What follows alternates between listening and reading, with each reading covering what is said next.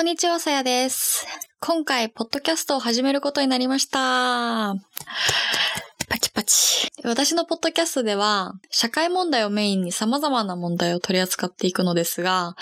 ちょっとでもそのテーマについて真剣に考える時間を作ってほしいなって思って始めました。で、今日は初回なんで、なんでポッドキャストを始めようと思ったかで、その後に今日のテーマであるクリティカル・シンキングの思考法の重要性について、この二つについてお話ししたいと思います。まず、なんでこのカテゴリーのポッドキャストを始めようと思ったかっていうのをお話しすると、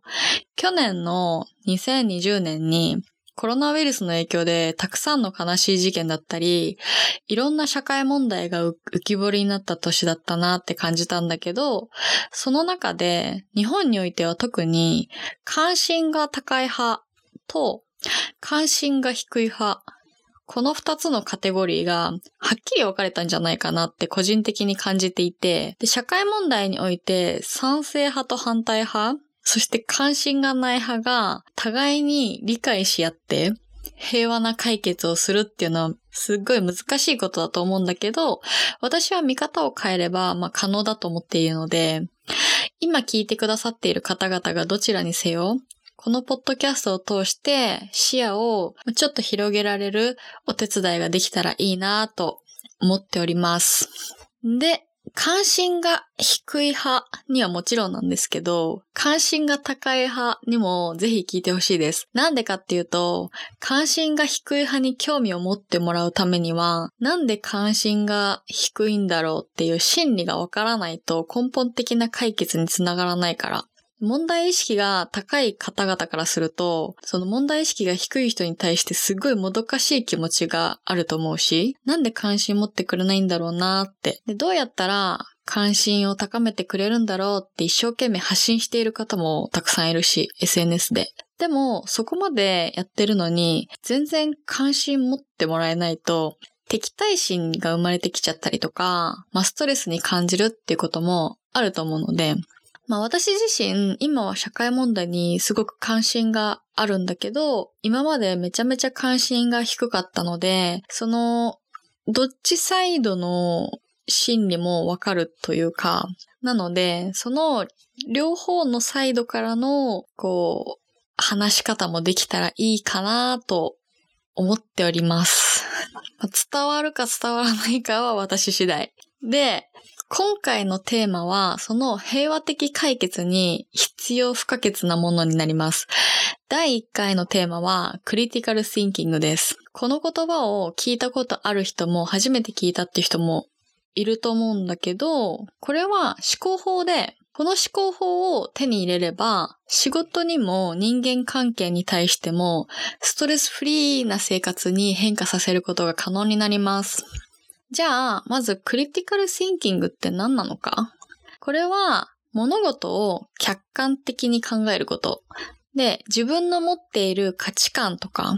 あとは感情的に流されずに、これはなんでこのようなルールなんだろうとか、これは本当に正しいんだろうかって、何でも疑問に持って判断することです。で、これはすごいあの、難しいっていうか、その実、すぐ実践するのはちょっと難しいんだけど、日頃からその思考法を癖づけることができれば、もうすごい、もう超無敵だと思います。例えば、カップルで、片方が、毎日会いたい、毎日会いたい、みたいな、そういうタイプなんだけど、もう片方は、いや、週一で会いたいっていう、違う価値観を持っているとすると、毎日会いたい側は、なんで毎日会ってくんないのとか、なんか私のこと好きじゃないの？とか、で、ストレスになって、で、もう片方は、そんな毎日会うのきついよとか言われたらもう大喧嘩の始まりだよね。でも、この人は、一人の時間とか、友達と会う時間も大切にしたい性格の人なんだとか、その人の価値観を尊重することができれば、理解してね、喧嘩にならずに済むし、お互いがストレスなくなるじゃない？毎日会いたいのに、なんで会ってくれないのっていうこの感情ってめちゃめちゃ主観的で価値観の押し付けになってしまっているっていう状況で、これっ、まあ解決したとしても平和的な解決にはならなくて、相手の気持ちが理解できていないもしくは理解しようとしていないっていう状況になるよね。で、人それぞれで違う環境で育ってきてるんだから、価値観が違うっていうのはもう当たり前だし、人間って絶対それぞれ価値観とか固定概念って、その生まれ育った環境でもう構築されて存在しているものだから。で、つまり何が言いたいかっていうと、クリティカルシンキングでは、その自分の主観を一旦置いておく必要があります。何か物事に対して絶対に主観的な意見や見方ってもう全員あるので、それはもう置いといて客観的に考えなきゃいけないんです。で、そうすると、こういう考えもあるけど、あ、こういう考えもあるよなとか、まあ、選択肢が増えて、より本質的に判断することができるようになります。じゃあ、どうやったらこの思考法を実践的に使えるのってとこなんだけど、クリティカルシンキングって客観的に物事を見ることだから、とにかく身の回りのことに疑問を持つこと。で、始めるのに簡単なのは映画を見て、深く見解見解することかなって思っていて、なんか映画って深いメッセージが込められていることが多くて、映画を誰かと見て、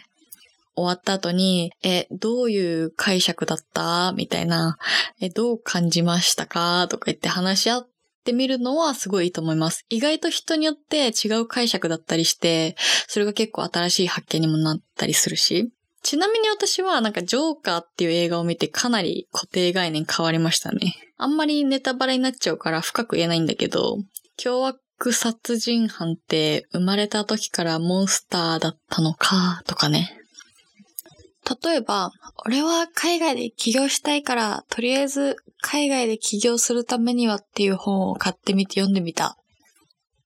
いやでも待ってよ、この本書いた人って海外進出で成功してるのかな？とか、だったら違う作者の本もっと読んでみよう、みたいな。そしたら、あれ全然違うこと書いてあるじゃん。あんたちょっとネットでも検索してみようかな。あれこれって、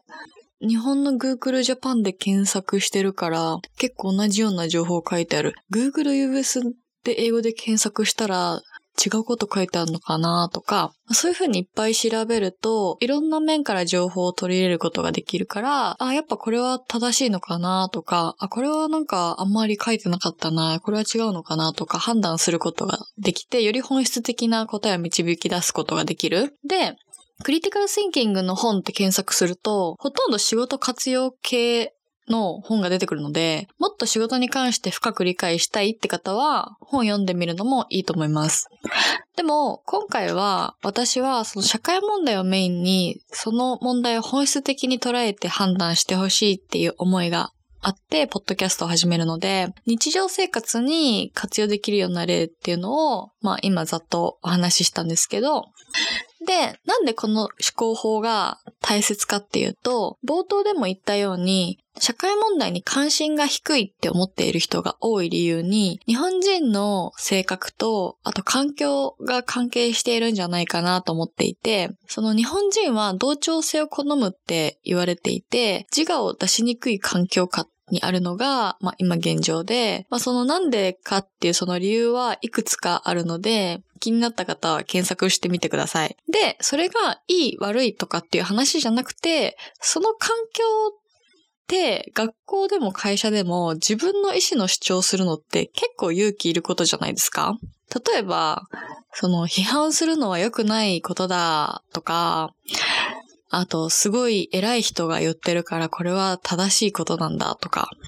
あとみんなが、クラスのみんながイエスって言ってるからイエスだとか。あとよく聞くのは、なんか一般的に考えるととか、常識的に考えるととか、なんか何をもって常識っていう判断なんだろうって私はすごい考えちゃうんですけど、まあもちろん、その、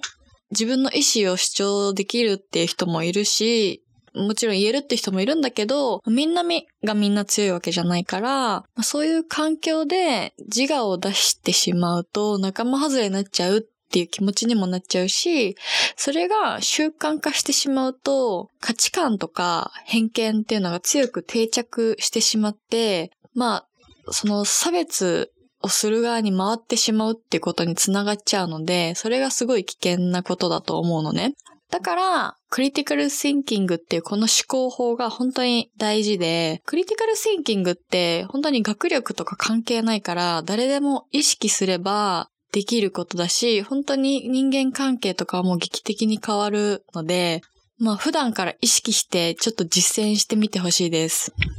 いや、皆さんはこのクリティカルシンキングについて理解できましたか？ちょっと次回からこのポッドキャストで、あの、いろんなテーマを扱っていく際に、この思考法をちょっと意識して聞いてもらえたら嬉しいです。で今日はここまでなんですけど、今後不定期で発信していくので、ぜひ他のエピソードも楽しみにしていてください。あの、私ちょっと全然不定期で配信しちゃうので、あの、登録してもらうと、あの、配信された時に通知来るので、まあよかったら登録してみてください。じゃあ、今日は以上になります。ありがとうございました。